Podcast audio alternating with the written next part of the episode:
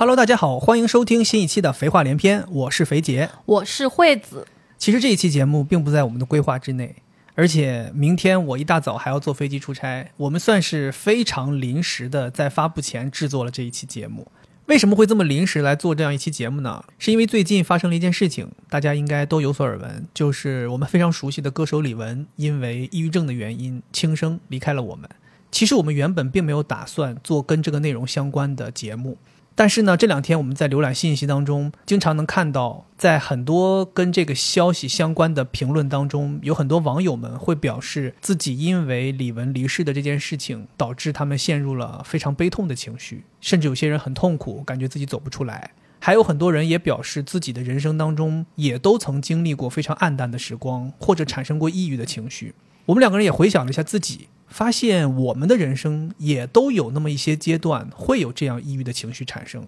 所以我们才觉得希望做今天这样一期节目，来聊一聊关于大家产生了抑郁情绪应该怎么走出去，或者说你身边如果有人产生了这样的情绪，甚至有抑郁症的倾向，我们应该怎么去帮助他们？我们并不是要跟大家来科普抑郁症，或者说去聊关于李玟离世这件事情，我们更多的是希望通过我们俩这一次。讲心里话，其实没什么规划的一次聊天，分享一些我们两个人如何走出当年的那些抑郁情绪的一些感受或者方法。嗯，希望能够带给此时此刻正在听节目的你一些安慰或者治愈或者方法。这样的话，无论你是否现在正在经历抑郁的时刻，或者以后你有可能会经历抑郁的时刻，我们这期节目可能都会帮到你。其实想做这一期节目，还有一个原因，就是我们做播客这一年多的时间，其实听众给我们的反馈好多都是觉得，嗯，我们的声音很治愈。有好多期我们的评论下面都会有听众在告诉我们说，他们是听着我们的播客度过自己特别艰难的时刻。那我就觉得，好像在今天这个时间，很适合我们两个人来聊一聊这个话题。你知道我是一个对社交网络特别沉迷的人吗？一般这种新闻我肯定是第一时间知道的，但是李玟这个消息我并不是第一时间刷新闻刷到的，因为那天晚上我记得我们两个出去跑步了，跑步回来的时候已经有点晚了，所以我是回来之后拿手机打开微信，看到我的好几个朋友给我发消息。我才知道李玟过世这个新闻的。那为什么那天我要邀请你一起跟我跑步呢？是因为那天下午我正好去工作的时候，在工作的场景当中遇到了三个描述自己有自杀想法或者自杀计划的这种来访者。其实那个时候我并没有知道李玟离世的消息，但是我已经有点卷入那样的情绪了。我就觉得。我得去跑步发泄一下，或者治愈一下我自己。然后你是比我晚回来的，对对。当时是我告诉你说，嗯，李玟过世了。你听到我告诉你这个事情的时候，你是什么感受？我记得我好像都没有回你什么，就默默的走进厨房拿了水喝水，然后在喝水的过程当中。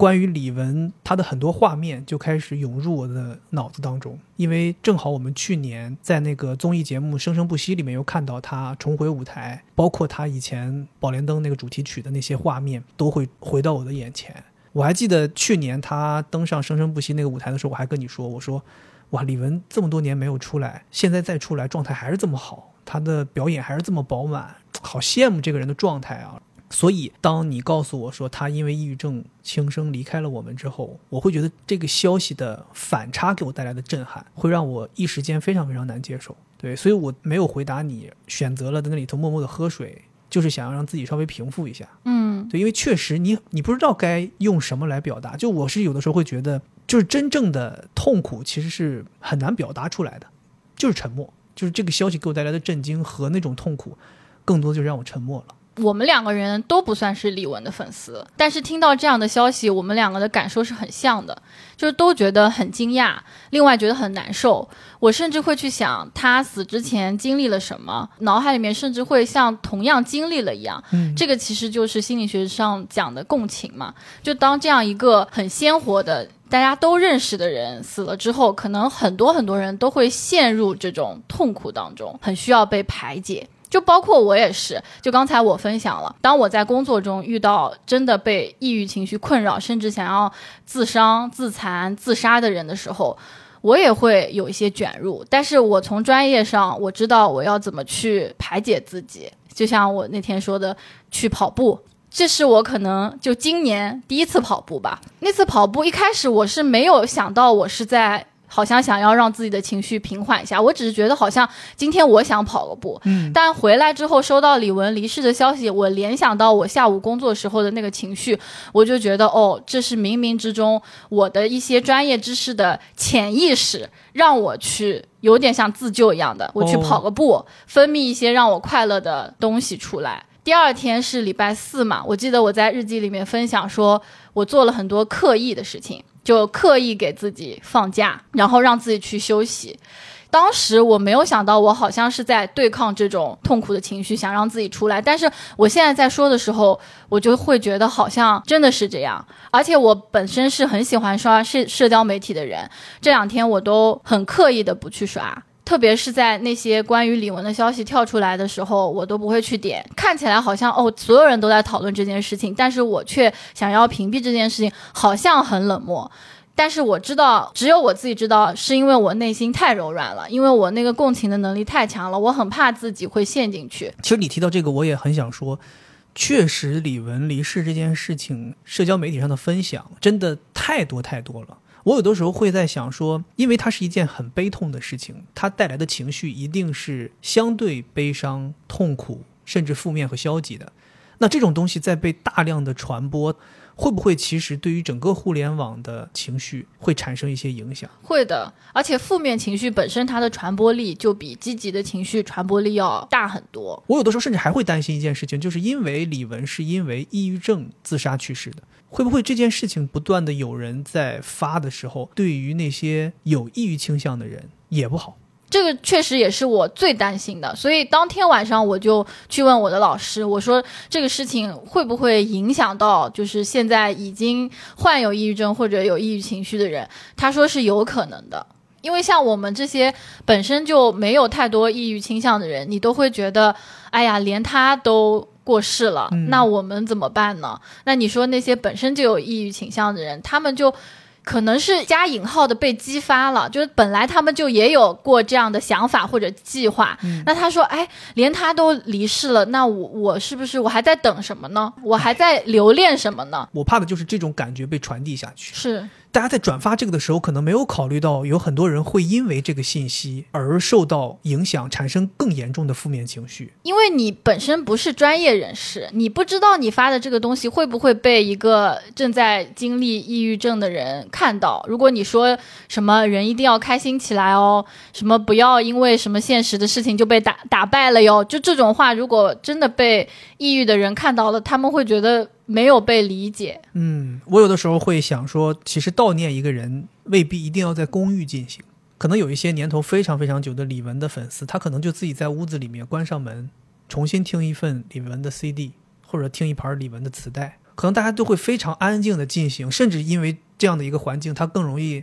哭出来，宣泄自己对于偶像的怀念。而不是你一定要说我要把李玟的歌分享到微博上，分享到小红书上，分享到某一个平台上，让你知道我在悼念李玟。是所以你看我，我一开始也是很悲伤嘛，但是后来我选择把注意力转回到自己的生活上，就是专注于自己的生活。因为我觉得专注自己的生活会让你自己意识到你自己是一个真实存在的人，你也能看到自己生活当中的价值。哪怕我忙一点，对吧？我出去跑步，我工作，我你明显能感觉到我最近这几天一直让自己沉迷于工作，工作的热情非常高涨对我。甚至额外去给自己找了很多事情在做，我甚至把下个礼拜该做的事情都提到了这个礼拜来做。我希望让我这个礼拜充实，甚至忙一些。这样的话，我就不至于再分散出精力，说我闲的没事儿刷一下，不小心看到那些信息，嗯然后产生那种情绪。因为我是一个内心非常敏感的人，我可能又柔软又敏感，然后又非常非常容易动情，并不是说我不想要去悼念他。我是觉得，我悼念的那一刻，在你跟我说完那个消息之后，我喝水的那个过程当中，其实我已经进行了。是，我是觉得可能对于离世的人来讲，当你听到他的名字，心里面会有一些触动，这就已经是对他最好的纪念了。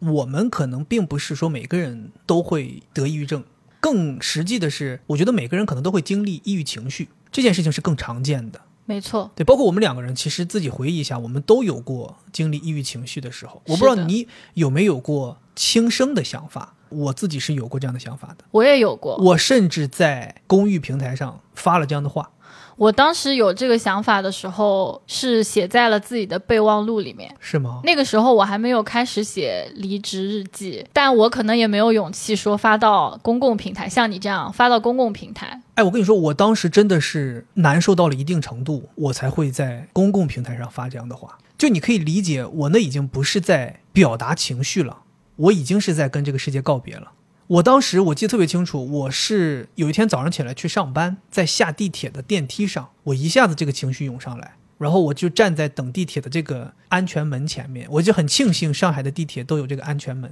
我觉得当时如果没有安全门，我可能就一步踏下去了，卧轨了。就那一刹那，我我没有办法去形容到底是什么感受，就是浑身不自在。然后我就打开微博，发了这样一段话。那你是什么原因让你最后没有做这个选择呢？其实我当时我觉得我发到公众平台上也是在求救，对，在求救，就是我希望能够有一些评论进来，或者说被在意我的人看到，他们会来帮我，他们会讲一些话让我。打消这个念头，我那一刻已经不再想说要不要脸这件事了，我就是急需有人来帮我。我当时非常幸运，就是我发完这一段话，我跟你讲，真的有的时候你身边的有些朋友啊，在关键时刻他站出来，你就知道这个人他可能是一辈子的朋友。就我当时发完这句话，可能地铁都没来，电话就来了，就我有朋友电话就来了，他直接问我，他说你怎么了？发生什么事情了？然后紧接着就是一些朋友微信直接就发过来了，就问你现在哪，干嘛呢？然后我会跟他们说，我说我说没事没事，我说我正在坐地铁，在地铁里。然后甚至有的人说说，如果你有有任何问题，你现在下了地铁可以马上给我打电话，或者说你找一个地方就马上给我打电话，给我联系我的这些人大部分都是学心理学的一帮朋友。啊，他们非常快，就很警觉，非常快，就那那一刻你会觉得你有被关注，你有被人关心，包括很多网友的评论，有的人是安慰你，甚至有一些网友他也很专业，他会直接问说就私信你，就是说你现在到底在哪里等等之类的，然后你会那个时候就会觉得哦，是不是我应该自己想想办法。让这个情绪退掉。我这个应该是在二一年左右的时候产生的情绪。其实，在这之前，我也经历过很多次抑郁。然后那个时候，你帮我通过一些量表，通过一些比较科学的手段去检查过。你说我大部分情况是因为换季导致的，有点像那种季节性抑郁，就是因为天气不好。比如说我很讨厌下雨，那可能在雨季的时候，我自然而然就非常非常的难受。我那时候会知道，OK，这些事情是有原因的，有原因的，是有原因的，是有事情产生的。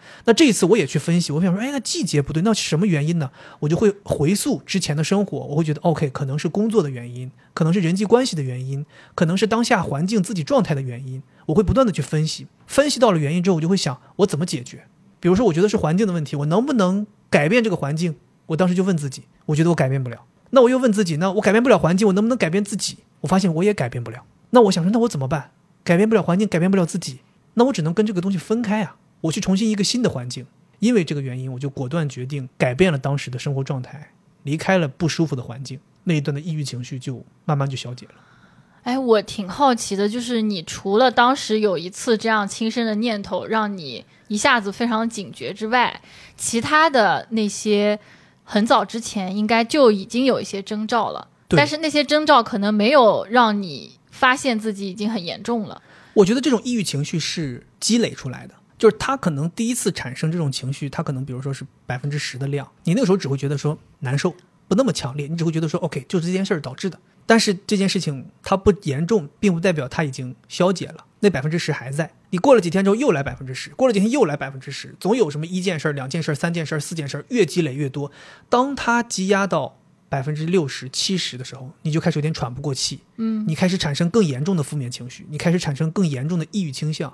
等到百分之八十九十甚至九十五的时候，有点像是压死骆驼的最后一根稻草。突然某一天，就像我那大早上起来的，没有任何人烦过我呀，我就是在。进地铁的一刹那，一下子这根弦就崩断了。它其实就是积太久了，所以我觉得这个事情提醒我，就是要非常非常重视自己细小的情绪，就从最初就要开始重视这件事情。你不能等到它积压到百分之九十五的时候，你说，哎，我在它断之前来修补它吧。那个时候你可能修补不了了，因为它太脆弱了，你一碰它就断了。那你是怎么感受到这些情绪的呢？感觉到什么让你觉得你好像是有点抑郁？就是难过、沮丧。每天都会觉得一切都不合心意，你会觉得环境对你不好，你会觉得身边的人对你不好，你甚至会觉得天气都对你不好，看什么都不顺眼。我觉得不顺眼倒不是非常正确的表达，我觉得更多的是看什么我都很痛苦，就我会带着非常沮丧的情绪看任何事情。那它对你的生活带来了什么影响？那肯定就是提不起劲儿啊，就是每天都非常非常的低沉。什么都不想干了。但是你要知道我的性格，我又是会强逼着自己干，逆着性子去做那些自己本来不想做的事儿。这个东西又会反噬我，它又会给我增加负面情绪，所以我这个负面情绪增加的很快。嗯，可能在短短一个月之内，我就从零涨到了百分之九十五。我记得我那段时间还有最夸张的是，在一个十字路口过斑马线的时候，我就站在斑马线中间哭了，嚎啕大哭，外卖员都停下来看我。我那个时候都没办法过这个斑马线，蹲在那儿哭完之后，我买了杯咖啡，洗了把脸，回去继续工作了。所以我说嘛，我后来就是在崩溃之后，我回溯，就我会觉得我那个时候没有重视自己的情绪。其实你这样子讲出来，现在对我来说是蛮震撼的。我是没有想到那段时间你有这么严重，所以说有一个知识点，就是抑郁的情绪或者倾向，它的隐匿性是很强的。嗯，就是处于抑郁当中的人，其实有一批人他是会把自己封闭起来的，他不想让别人知道他处于这样的状态。嗯，像你这种是一种，还有一种就是我们常说的微笑抑郁症，就是他。一直都是那种很阳光的，你根本不会相信这样的人他会有抑郁的情绪或者得抑郁症。但其实他的这种微笑和人前表现出来的快乐是他的一种防御机制，他不想让别人知道，其实内心这个面具底下的自己是这么的痛苦不堪。他其实也接受不了这种感受。是你说的这个感觉，我特别能体会。就是我那段时期，如果我回到了集体当中，我回到了大家的面前，我会刻意的让自己显得比较兴奋。也是因为那一次的事情警醒了我，就是我会非常重视自己的感受和情绪，然后我会想办法去照顾自己。对，因为你经常有的时候会跟我输出你的观点，就是你要爱自己嘛，你自己是非常非常珍贵的，你自己是非常非常唯唯一的。对这个世界，你最爱的人应该是你自己。对我以前不会，我以前就是服务型人格嘛，我会觉得我应该是排在这个世界的最末的，所有我要服务的人，我面对的人都应该排的比我靠前。但是因为那一次事情，我发现其实不应该这样。嗯，对你应该把自己放在一个位置，这个位置是没有任何人跟你比的，这个维度里面没有任何人，只有你，你是这个世界的唯一且是王者。我觉得人就是很难说服自己，自己是自己人生当中最重要的。比如说，我也做不到。就嗯我之前看到一个话，我觉得还挺惊讶，而且给我一些启发的。他说，如果你想要对自己好一点，想要比如说给自己买一个东西，或者让自己休息一下，或者让自己真正的去放弃一件做不到的事情，这个时候你可能会自我 PUA，说我不能这样，怎么怎么样。但是如果你现在换。这个人是你女儿，你会怎么样？你是不是会果断告诉她，赶紧买这个东西？你想要你就买啊！你这个工作不想干了，你就别干了，爸爸妈妈会养你。你是不是会这样子去对自己的女儿？那你现在就这样想你自己，你就把你自己当你自己女儿来养。你知道吗？你说到这个事情，我特别想跟你分享一个昨天发生的事情，你肯定是不知道。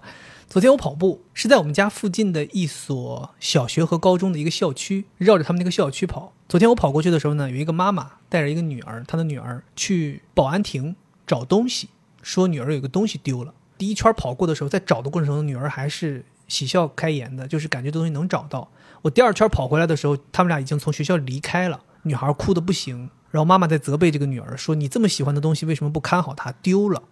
我当时从他们身边经过的时候，听到了母亲讲出了这一句严厉的责怪，同时听到那个女儿的哭声，我当时就在想说，这要是我的女儿，我二话不说就开车带她，现在就这个点儿，当时已经是晚上十一点了，我就说十一点，现在此时此刻到哪儿能买到她要的这个东西，我就立刻去给她买一个，我就会告诉我的女儿，没有关系，丢了，你爸就立刻给你再买一个。所以我觉得，你看，我如果能这样服务我自己，那我觉得我似乎也没有什么过不去的坎儿。我回想起来很多你对你自己的苛责呀，比如说你什么东西丢了，或者你什么东西自己弄坏了，你是不是对自己都对，我内心都辱骂的不行了我就？像那个母亲一样的对待我自己嘛。对呀、对，但是所以说嘛，有的时候这个知易行难嘛。我觉得那至少我现在还做到了知这一步，对，我觉得慢慢可以走向行，大家都要有这个过程。我也是这么多年，也是经历了崩溃，经历了想要轻生，然后才意识到这件事情的。哎，而且我另外还有一个想分享的，就是我当时那个状态，其实还有一个原因，我后面去回忆，就除了那段时期我所处的环境让我自己不理想，就是我感觉到好像在一个很糟糕的环境，但是我看不到好的结果。另外一件事情就是，我发现那个时期人生有很多事情都积压在那个时期，必须要完成。这个也是给我带来抑郁情绪的非常重要的一个原因。就其实我觉得听众朋友们，大家可能都会经历这样一个时期，就是很多事情没有商量的、不约而同的挤到了你短暂的人生阶段里。我就可以给你举例，比如说你事业的上升期，加上要办婚礼，加上亲人离世，加上股票大跌，我就举这些例子。全部都集中到了短短的一个月之内，你那个时候一定是情绪非常有起伏的。嗯，我经历了那个事情之后，有的时候我会这样安慰自己，就是人生不如意十之八九，没有必要苛责自己，要在这样难的一个阶段还要表现得很优秀，是还要把一切都处理成完美的样子，还要交出 N 多份一百分的答卷，你这就不是在难为自己，你这就是 Mission Impossible。对。而且很多人都会说，一个人有抑郁情绪了，觉得什么活不下去了，是他太脆弱了。不就是遇到这么点事儿吗？特别是我们的上一辈，嗯，因为他们经历了非常艰难困苦的生活，他觉得你现在过的日子简直不要太好，我什么都给你弄好了，你有什么就过不去的？你也太脆弱了，现在的小孩太脆弱了，好多都会这么说，对吧？我觉得一代人领略不了另一代人的苦，你也尝不到另一代人的甜。所以我觉得大家都不要隔着时代彼此评判。我觉得没有谁的时代是完美的，每个时代都有每个时代的甜和苦。我们也不要被其他时代的人的评判就否定自己。就我们在我们自己这个时代能活成我们现在这个样子，我们已经是很厉害了。对呀，我觉得每个人都应该在这个时候更多的去给自己竖大拇指。就像惠子之前说的，因为我们没办法重来，所以我们今天此时此刻所获得的这个结果，就是我们现在能获得的最好的结果。对。对我们没有必要去苛责自己，说，哎，我只要再怎么怎么样，我就能怎么怎么样，那都是假设，那都是如果，生活是没有如果的，对吧？就像我也会想说，我当时如果要是情绪不崩溃呢？我当时如果要是处理好了那些关系呢？我当时要是不在那个环境当中产生那些问题呢？我是不是会有更好的结果呢？一切都没有如果，只有现在此时此刻我今天的这个样子。是，其实我听你分享的这个故事，我特别想说。在听我们节目的人，可能有的人很快乐，没经历什么；有的人可能也经历了很多，有的人正陷入痛苦。我就在说，你们看，肥杰他经历的那些，他有那一瞬间很想轻生，但是他现在没死，还在录节目，就说明这个东西它是可以过去的。嗯，只不过它根据你的不同的情况，会是不同的方法。我觉得首先大家要一定要正视这件事情。科学的面对这件事情，我觉得虽然我刚才讲了那么多，看似我好像没有什么科学的方法，但因为我跟你在一起时间久了，我潜移默化就跟你说你去跑步一样，就我有一些肌肉反应，下意识的做出来的自救的方式。对，这个是我觉得心理学给我带来最大的利益。这不都不光是给你带来的，这都是给我带来的。我觉得我作为一个身边有很多心理学从业者的非心理学从业者，都深受这个事情的好处。就是我，因为身边有太多像你一样的我的这些朋友，大家时不时的就会给你传递一些这些关于心理学很科学的知识，然后我就潜移默化有了很多这些可以下意识掏出来的工具，冥冥之中就保护了自己。对对，我觉得我们为什么要做这期节目，其实就是希望把这些东西分享给大家。就像惠子说的，可能现在听节目的朋友，此时此刻觉得我很开心，我正在外边吃喝玩乐，我没有什么痛苦的事情，我没有抑郁情绪，但是此时没有不代表以后没有。对吧？那有些人觉得说啊，我现在已经不行了，你们帮不了我。不，你试试看，把这些工具掏出来，可能它有用，它可能效果不会立竿见影，但坚持一下，它可能真的会在未来帮助你。对，所以我们今天真的很希望，就是说分享一些我们自己经历过的这个抑郁的时刻。一方面也想告诉大家，再乐观的人，像我这样的个乐天派，我也想说，我每天在视频里头嘻嘻哈哈，但我在背后我也有很多难过的坎儿。是，我觉得这个案例非常重要。为什么李玟去世，大家觉得非常的震惊？就是因为她的这一面没有被世人所知，对，所以他们会觉得很反差。我就觉得你能把你在幕后或者你生活当中曾经遇到过的这么痛的时刻分享出来，我觉得会对大家来说是很有启发，而且很振奋的。就觉得，哎，你看这么一个搞笑的人，他也有这样的时刻，好像我现在这样也不算什么。而且大家能看到你走出来，然后现在过得还不错，也会是一个很好的榜样嘛。对，我觉得我走出来这件事情，其实对大家也是有参考意义的。就是你真的要切实的去行动。就像你刚才问我，你说那你最后怎么走出来的？其实我走出来的这个过程是有很多自我分析在里面的。嗯，你得有的时候你得自己去问自己一些东西，然后自己去给一些答案，然后根据这些答案，你要切实的去操作。对，我觉得这个是走出抑郁情绪非常可行的一个办法。而且你知道吗？就是你说的那个操作，你做出的一个很重要的操作是你发了一个微博微博，嗯然后就有很多人来救你嘛。其实并不是你要去做一件特别有意义或者很有用的事儿，比如说你要去上一个什么心理学的课，嗯把自己救出来，而是你放出这种求救信号。就本身就很有用，对，就不是说你一定要去学一个什么特别复杂的工具，其实你主动去寻求帮助这件事情，就是走出抑郁情绪非常重要的第一步。其实刚才你说了你经历抑郁情绪的故事嘛，我是觉得你是作为一个表面看起来幽默，然后乐天，然后也很有力量、很坚强的一个人，哎，也有这样的时刻。我也想分享一下我的这个抑郁情绪曾经的一些经历，大家可能会更有感觉。大家觉得，哎，那惠子她是一个十几年学心理学，有那么多工具，那她肯定没事儿，对吧？她肯定不会像肥杰说的那样，这个情绪慢慢积累、积累、积累，然后变成好像想要轻生很严重的样子。但其实我也曾经有过，这个事情是发生在一九年，那个时候我们两个人感情发生了问题。你看一九年，其实我们两个是在一起八年嘛，虽然经过了七年之痒，但是第八年还是让我觉得出现了很多问题，七年之痒，八年的时候挠破了，出血了。流脓了。那个时候我是什么原因呢？就是你的工作变得非常非常忙，而且没有任何的规律，就经常晚上到一两点钟才回家。我们那段时间因为工作的原因，我们俩的生活节奏完全错开。对，就是你早上上班的时候我在睡觉，你下班回来在家里面的时间我在工作，是，等到我回来的时候你已经睡到一半了。对，所以每次我都是回到家洗漱完了之后摸黑上床，第二天你又走了我才起来，咱俩完全没有能碰面的时间。对。然后偶尔我们两个人之间有互动，你刚才也分享了，就是当你在工作或者在那些表演的状态下，你在那个回家之后，可能你的状态就会非常的低迷。然后我自己呢是一个很需要陪伴的人，那我肯定是希望觉得，哎，我老公好不容易回来了，那我们是不是得有点互动呀？接着我们就有非常多的争吵，然后我就陷入了很多自我的怀疑。我想，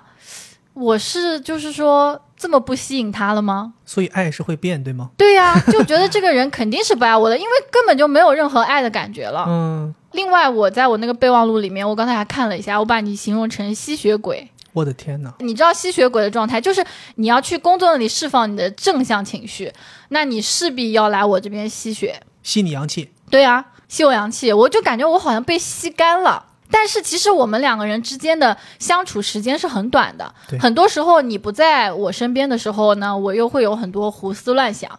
所以那个时候我的状态是什么样？就是晚上睡不着，因为我很担心我睡着了之后，第二天起来这个日子还是这样没有头，所以我不想睡觉，不想日复一日。然后早上呢又醒得挺早的，因为你睡不踏实。天一亮你就醒了，有一点点鸟叫声你就醒了。醒了之后，你躺在床上是非常非常难受的，因为这一天又开始了，太阳升起来了，所有人都很开心，新的一天到了，要去创造一点什么了，而我却陷入在了这种我老公不爱我了，我是一个没有价值的人，然后我经常说你早点回来，你不要去搞那些工作了，我就觉得啊，我好像又是你的拖累。这些其实都是抑郁情绪的一些组成部分，就是这些想法会导致你情绪非常的低落，很难受。相当于你在自我否定。对你想责备的这个人，你又责备不了他，对，因他为他在工作。对，而且你是蒸蒸日上的那种感觉，嗯，这一对比，我就觉得我更差了。然后你又觉得他的快乐跟你也没有关系，就是他很开心，每天工作上啊，大家玩的很开心。我是一个局外人，反正就挺难受的。因为我觉得，难道我要跟这个人这样的人过一辈子吗？因为我们除了这种不爱了的感觉，还有非常多的争吵。那我不开心，我肯定要跟你讲嘛。嗯你又不理解我的不开心，对吧？你当时根本就不懂，你二一年才经历抑郁情绪，那时候你根本不懂什么叫抑郁。那时候心理学小白，你就觉得我在无理取闹，我在抓着你不放，对吧？在拖累你，所以我们两个人争吵也非常多。我当时心里面就想的是，如果我是孤儿的话，我肯定就不活了。所以你更在意的是你爸妈。这个其实也是知识点，就是如果你有抑郁倾向，曾经想过想要死，你要想一想，你为什么没死？当时你脑海里面过了什么东西？我当时想的就是，我觉得我爸妈绝对承受不了。你这是专业领域的建议吗？是呀，是呀，可以去在安全的情况下跟你的朋友聊一聊，或者自己回想一下，当时你轻生的时候，为什么没有最终去实施？你想到了什么？这个其实是把你抓着留在这个世界上很重要的因素。比如你说的父母，对，或者比如我觉得我还有好多钱没有花完，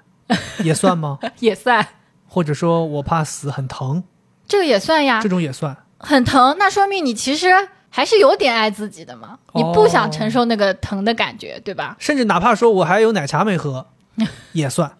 你这个是在开玩笑。不，我就希望能够帮助听众们去理解这个事情嘛，就是什么叫做你的留恋。就你还有什么放不下的吗？所以如果真的我什么都没有放不下的了，这个人就很危险了，是吗？很危险，而且他有可能是没有人去激发他。需要有一些人来爱他，对，让他成为他的留恋。是，而且你不能去用指责的方式，就是说，哎，如果你死了，那你爸妈怎么办？就这种是一种指责的方式，哦，更多的是要用开放性的提问。你可以问他，哎，那你还有什么觉得放不下的？你会有什么样的遗憾，对吧？OK，我就是刚才突然间有一个这个疑问，就想帮我们听众来问问你，那你后来怎么去解决自己的这个问题呢？我永远都是找人摇人儿，摇人儿，身边儿这种心理学是大咖多的是。哥们你吸我，我肯定吸人家呀。我摇的人大家已经很熟悉了，就是六维姑娘。哎，真的像听众朋友们所说的，没有六维姑娘，我们这个家确实得散。我现在已经开始慢慢可以接受我们三个一起生活了。我睡次我，我睡次我。我们两个经常是互相摇的。他比我严重多了，他曾经跟我分享过，他在高中的时候比我们俩严重。我只是想到说，我如果是孤儿，我就感觉没什么留恋，可以死了。你可能是比我严重一点，你已经快要就跳了嘛。嗯，然后他是啥呢？他说他已经在感受了。他说有一天他躺在床上生无可恋，但他又不敢死，他怕痛，他就在幻想，他闭着眼睛幻想自己把自己的手腕割开，然后血流出来的感觉，感受生命慢慢离开的感觉。他告诉过我，他有这样一个场景。然后他说，在那个时候，他又想到了很多他好像留恋的东西。那其实他这个也蛮启发我的，就是你去体会一下，你会激发出来说，哎，你死前可能会想到什么，然后这些东西可能会成为把你留住的东西。这是不是有点像有一些电影或者电视剧里面有一些人轻生之前，比如说他想要选择从高楼跳下去，他站在那个楼边儿的时候，他会有很多东西浮现到眼前，然后他最终就选择不轻生了。其实很多抑郁症患者在他们死之前，都会在那边站很久，比如说跳楼的站很久，然后吃药，他可能也要看着那个药片过很长时间，因为你要结束自己的生命，其实是非常非常难的，而且在最后时刻，他们都会想要打个电话或者联系一下谁。所以，如果说你接到这样的电话或者是信息，一定要非常的警觉。哦，正好说到这儿，一方面你说你是摇人儿，摇六位姑娘帮你，然后我刚才也提到了，我因为发了那条微博之后，有很多朋友来帮我，感觉产生这样情绪或者说有抑郁症倾向的朋友们，身边的人是非常非常重要的。对社会支持系统，那你人活在世界上嘛，就是一个归属感，然后很多你个人的价值感也是在关系当中产生的，嗯，对吧？别人喜欢你，然后你为别人做到了什么，你就会很开心。我这么理解，你看对不对？就是我爱我自己是基础，别人爱我自己是帮我 double check 我爱自己这件事情。我爱对了，对，就是类似于帮我附加证明你的决定没错。所以这样的话，就相当于有两个证据证明你是值得被爱的，是。你就会更爱自己，但我觉得你周边的人没有来爱你的话，你自己也要爱自己。自己要爱自己，没错。没错是，啊，那到底什么样的人不爱自己呢？就是得烂到什么程度？我觉得应该每个人其实都是爱自己的，只是你如果此时此刻没有感觉到你爱自己，可能是被什么东西蒙住了双眼。我觉得你应该想的并不是说你是不是值得被爱，或者说你要不要去怀疑你为什么没有人爱你，而你要想的是摘掉蒙住你双眼的这块布，然后看清楚自己的价值，知道自己是珍贵的，然后爱自己。对你说到这个爱，其实就是我后来摇人的结果。就是我摇到六位姑娘之后，她跟我讲，她说：“宝贝，我是很爱你的，但是我感觉到你很爱杰哥。”但那个时候我不愿意承认，我说这样的人我不爱了。她说：“虽然你可能觉得不想承认，但是我是觉得你是很爱他的，就是因为爱你才产生了这么多的情绪嘛。”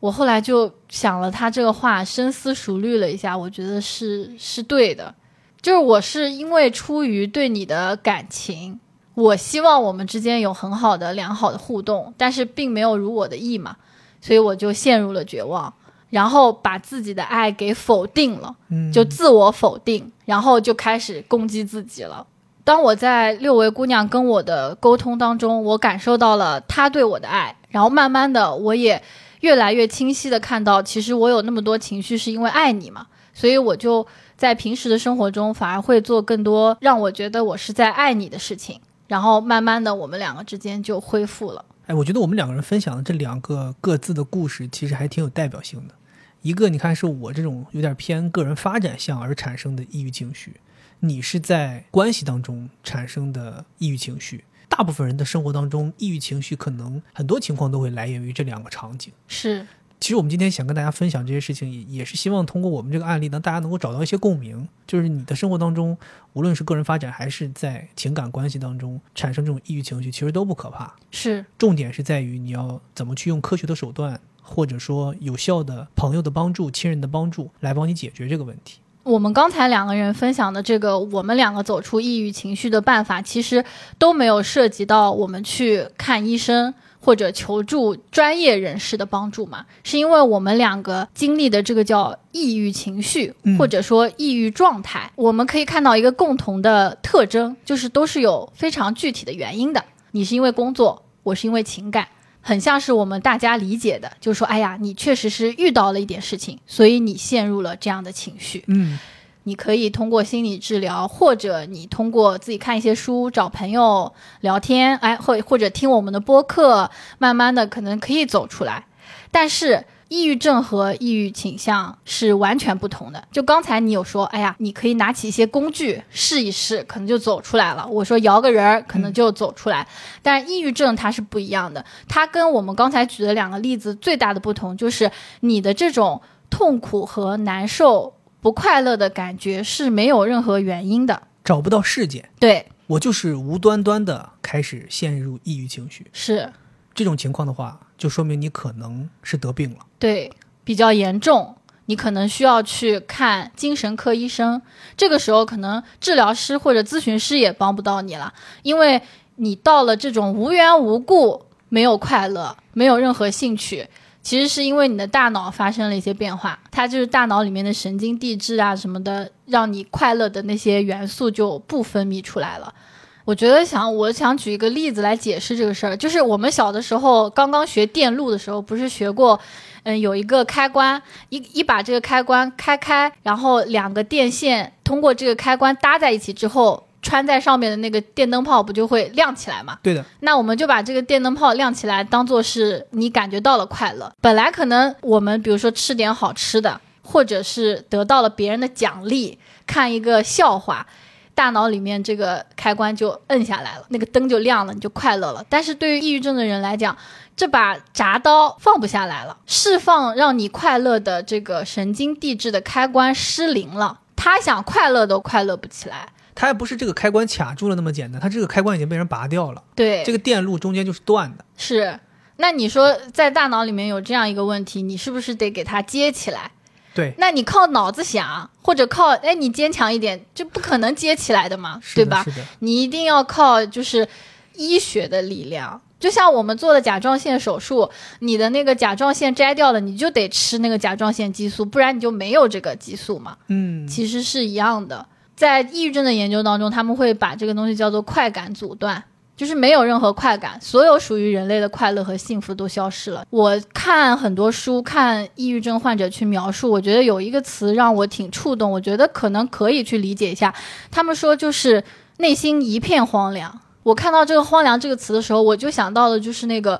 一片沙漠，沙尘暴在刮，就一个人穿着那种长衫，就破破旧旧。我想到的就是破破旧旧的长衫，就站在那里，也没有方向，你都不知道往哪里走。哎，你这么说的话，让我感觉，因为我们家有一个亲戚，他似乎就是这样，他应该也是被诊断过的，嗯他有在用药。我记得他最早的时候，就是总是跟我们形容你刚才说的那个感受，就是他对于任何事情提不起兴趣，他觉得任何事情看不到好希望。但家里人就会觉得你年纪轻轻，你多出去走走，你别这么矫情，你别这么负能量，然后会强迫他去做一些事情，但这些事情都对他产生了反效果。他会在顶着压力做完你要求他做的这些事情之后，回到自己房间，会变得更加消沉。第二天更加不想离开这个房间，他甚至一段时间就把自己封锁在这个房间里。然后后来我记得应该就是很多年之后，爆发了 N 多次家里人跟他父母跟他的冲突之后，大家才带他去医院进行了科学的诊断。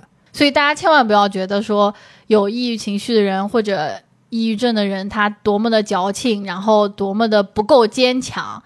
对于抑郁症或者有抑郁倾向的人来讲，身边的亲朋好友对他的关心和照顾其实是非常非常重要的。但是很多人对于这个疾病没有那么多的认识，对，大家就没有正确的认知嘛，所以大家会做出很多错误的评判。这个其实对于处于抑郁情绪当中的人来讲，就是多重的伤害。嗯，本来他是希望你们可以理解他的，但是你们却完全的不理解，他又会觉得，哎呀，那我确实没有必要再努力下去了，或者我真的没必要再活下去了。如果他们真的是有抑郁症的话，他们就相当于真的是得病了嘛？你想象一下，我们如果举个例子，如果有一个人跟你说身体不舒服，但你跟他说你是装的，你没有，你站起来你就好了，是啊，那这个人肯定会觉得，那我都已经这么难受了，你为什么还要说我是装的，还要说让我站起来就好了？我怎么可能？我现在已经都是病的，已经动不了了呀。是这是同一个道理。好多亲人他们都是不理解、不重视，觉得你就是因为想不通，所以你才有这个病。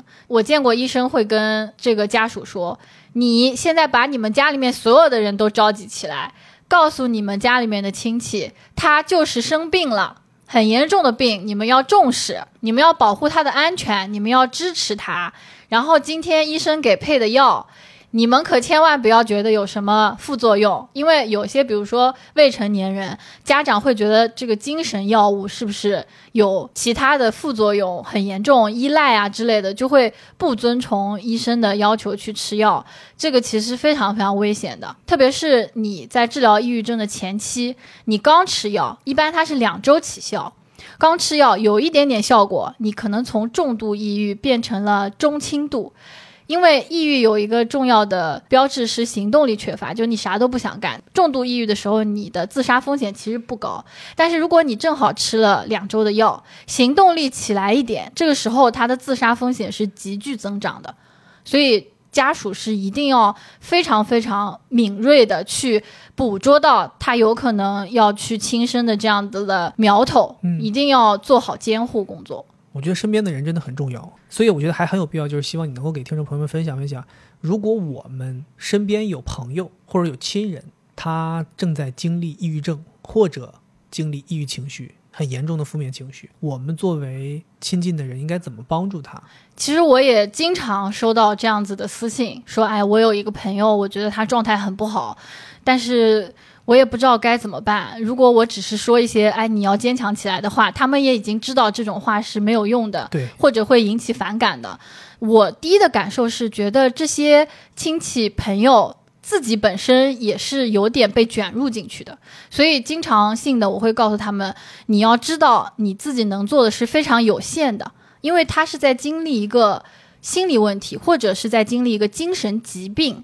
你是没有办法帮到他太多的。有一句话我其实挺认可的，就叫“莫度他人苦”，就是有的时候每个人都要经历他自己要经历的事情，你不要把他的那些东西背到自己身上来，因为如果他在经历一些抑郁的问题，你也卷进去，你也有点抑郁不开心了，那你们两个不就相当于捆绑到一起了吗？谁帮谁都是就越来越差了。是，所以我经常会说，首先你要照顾好自己，然后知道自己能够做的是很有限的。我会举一个例子，比如说你跟你的好朋友一起骑着共享单车在路上，他不小心被车撞到了，然后腿可能骨折了，这个时候你肯定第一反应是我要拨打幺二零，把他接到专业的医院去接骨。你总不可能说来我来帮你接，对吧？是对，所以对于身体上的疾病，就这种生理的很明显的这种物理性的疾病，你就会觉得，那我必须得找专业的医生来帮你弄，嗯或者甚至比如说得了癌症的这种，你会更多的是去查，我要找到最好的医生来帮你治。你不可能说我自己去帮你治吧？你知道你不会的呀，你只会给他搞得更差，你根本不懂。人家精神科医生读了八年博士读出来的，他们是有自己的治疗方案的，怎么开药，每个人的药都不一样。虽然可能都叫抑郁症，但它根据我们面诊不一样，我这个药物的调整不同，可能你还伴随有焦虑，或者你伴随有睡眠障碍，我开的药完全不同。嗯，所以，如果你的朋友有抑郁倾向或者抑郁症，你一定要劝他去就医，这个是非常非常重要的。你就想尽办法，怎么样让他能够去看一下医生。包括我们前面讲到，抑郁倾向和抑郁症是不一样的。我们讲到了一些特征，好像可以区分，但是我们自己不是医生，我们没有办法判断说你你这个是抑郁症了，哦你那个是抑郁倾向。虽然你好像说，哎，你这个好像有具体的诱因，但是在诊断上面，医生有他自己那一套的。人家是科学的，对，咱不懂，咱不能这么说。就像我们在做心理治疗，如果你怀疑这个人好像抑郁情绪很严重了，你也不会告诉他说，哎，你怎么怎么样了，怎么怎么样。我们从来不说，就说，嗯，我建议你要去看一下医生，然后看看医生的治疗方案。如果医生叫你继续来做治疗，那你就继续来。我觉得这个应该算是非常有效的一个建议，嗯，就是甚至可以算是排在第一，大家应该先了解的一个建议。是，就是你一定要知道你什么东西是你做不到的，对然后去帮他找到真正可以帮他的资源。对，其实这个才是真正帮到你的朋友或者说你的家人，是，而不是说你觉得好像你自己付出一些力，这个东西并不是你付出的力多少就代表你有多爱他，是啊你，要帮他找到正确的方法。是啊，就好比说你的女朋友痛经，你跟她说多喝热水，对吧，并不起作用。所以这个是第一点，你要知道自己可以做的很有限，而且对于抑郁症的人来讲，你你的话是非常敏感的。就比如说我们刚才讲到，我们要去问一问你想要轻生为什么没有成功。医生和治疗师他是知道应该怎么去问，以及对方回答什么，我们都得接得住。嗯，但是你作为一个普通人，你可能接不住，所以尽量是让他能够去看医生、看治疗师。第二个呢，就是大家最怕的就是有抑郁倾向或者抑郁症的人自杀嘛，这个是所有亲朋好友最怕的。那这里的话，就推荐大家，首先你评估他自杀的风险有多高。一般自杀我们会分成三档，第一档就是只有自杀想法，就是我想过我想死；第二是有自杀想法并且计划过，他会说，哎，我想过，要么我就割腕了，要么我就跳楼了。但是他没有去实行，完全没做过，就是窗口都没去站过的。嗯，第三个呢，就是他实行了，就他想法也有，计划也有，他并且按照这个想法和计划去实行了，但是可能救回来了，或者说到最后一刻他就后悔了。嗯，这是三个等级，那肯定是层层递进的嘛。所以你根据他的这个自杀风险的可能性，你要去安排对他的这个安全监护，以及你的自己对他会不会自杀这件事情的警觉度是不一样的。